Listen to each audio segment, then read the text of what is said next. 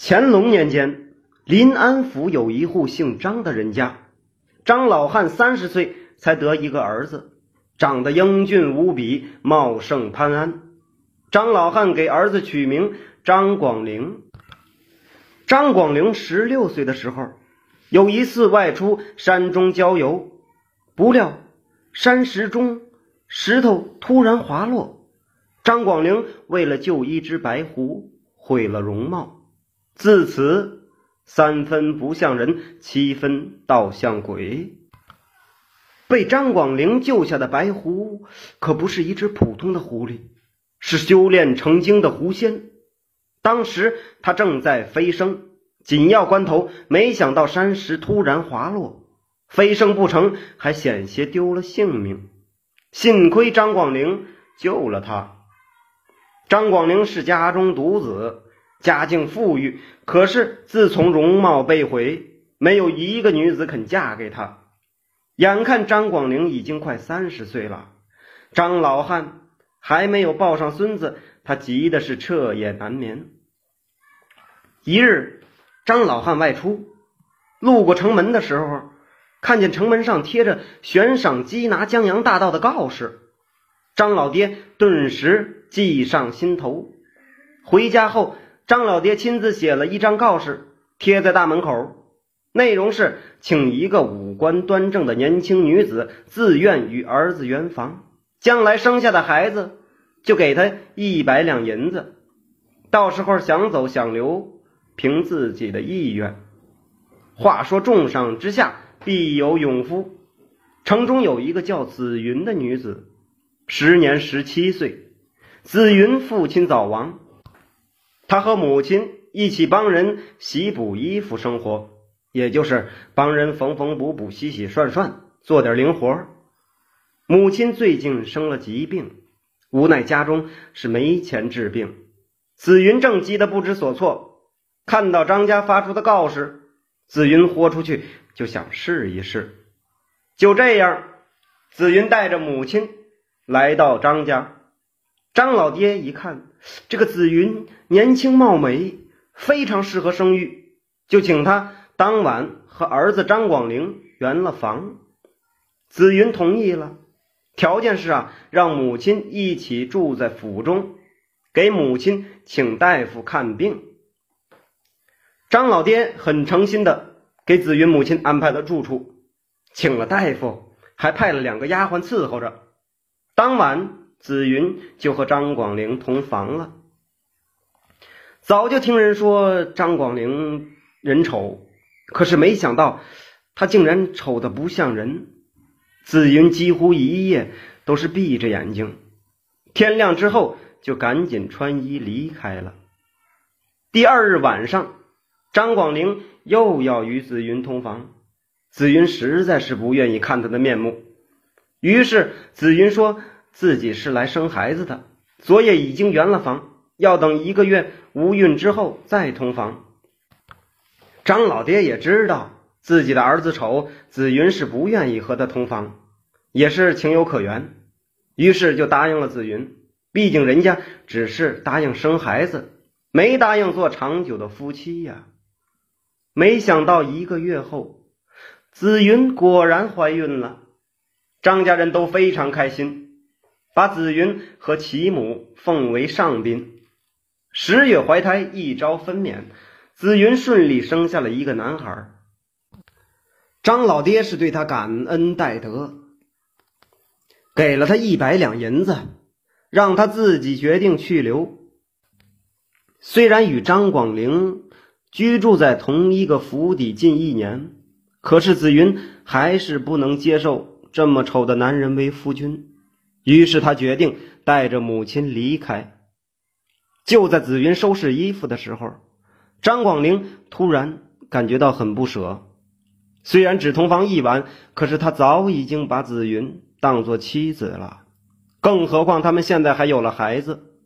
张广陵不愿意一家三口就这么分离，于是趁着紫云一个人在屋中收拾行李的时候，张广陵想来挽留她一下。紫云年轻啊，不懂得夫妻之间真心最重要。他想找个容貌正常的男人。张广陵这么丑，他一眼都不想多看呐。两人话不投机，紫云拿着包袱就要走，张广陵就拉着他的衣服继续乞求。最后，紫云用力一甩，脚下不稳跌倒了，头碰在墙上，当时就断气儿了。紫云和张广陵争执致死的消息很快就传遍了府中。紫云的母亲立刻要去官府报案，说张广陵杀死了自己最心爱的女儿紫云。县衙的孙大人是个清官，接到人命官司，他立刻派人来抓走了张广陵。升堂审讯。张广陵将当时的细节全都一五一十的说了出来。孙大人觉得口说无凭，专门请来了两个人将案件重演。经过十余次的模拟，孙大人断定张广陵说的是实话。那紫云是自己不小心磕死的，张广陵不是故意杀人。虽然不是故意杀人，可是张广陵还是有责任的。按律法。杖刑一百。张广陵自从十几年前毁容，身体是非常差，杖刑一百对他来说简直就是要了他的命啊！张老爹本想花钱买儿子免刑，奈何孙大人清正廉洁，拒不受贿，张老爹忍不住是老泪纵横。就在快要实施杖刑之际。一只白狐凭空出现在张老爹面前，张老爹正诧异，白狐又幻化成一个成年男子的模样。张老爹很惊讶的问道：“你你你是狐仙？”男子面带笑容的答道：“是的，张老爹，我是狐仙。十四年前令郎在山中救下的白狐就是我，他因我而毁容。”今日我知他性命有忧，特来相助。张老爹擦了擦眼泪，说：“好好，多谢仙人。不知道你要怎么救我儿？”男子答道：“我虽然是狐仙，但不能平白破坏人间秩序。稍后我把令郎带回，我再变成他的模样去受那一百杖刑。”张老爹感激的泪水止不住的往下流啊！多谢仙人呐，只是苦了仙人你呀。男子摇摇头道：“无妨，我是半仙之体，一百丈刑伤不了我。您老且在家中等候，令郎很快就回来。回来后，请他近日不要出门，以免被人发现端倪。”说完，男子化作一股青烟消失了。很快，张广陵就回了家。白狐化成张广陵的样子，替他受了一百杖刑，然后又回到山中修炼。几年后，张广陵带着儿子去集市游玩，因为他容貌太丑，儿子容貌太好，好多人都嘲笑他，说这么漂亮的儿子，那肯定不是他亲生的。张广陵本不愿意与他们计较。可是年幼的儿子听不得别人嘲笑自己的父亲，儿子拿着石头扔向人群，人们顿时群起攻之。张广陵为了保护儿子，失手打瞎了一个男人的眼睛，对方将他告上了公堂。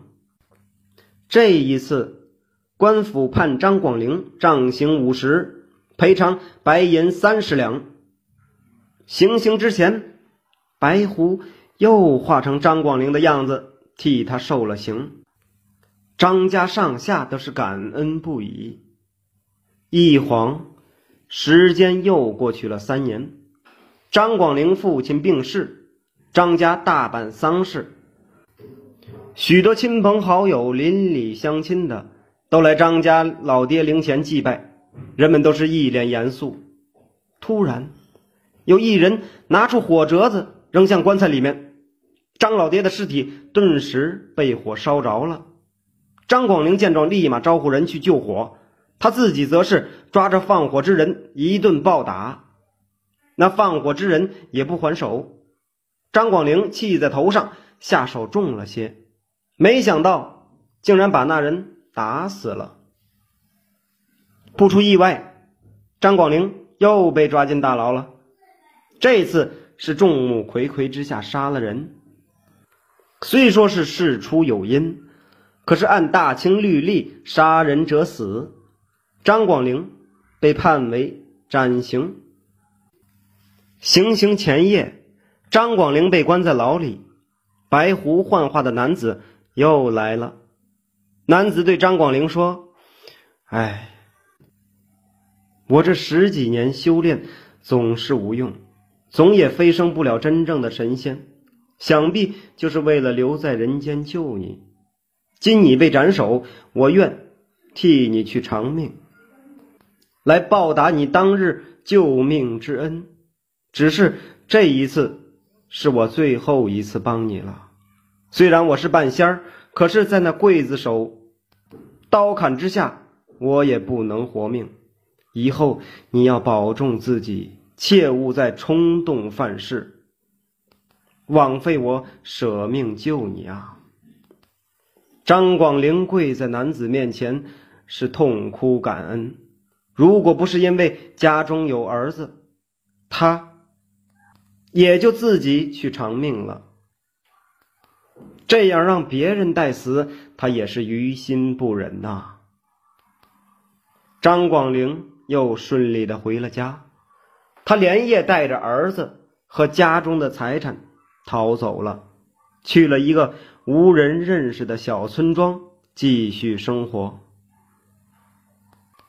数日，狐仙化作张广陵被押赴刑场。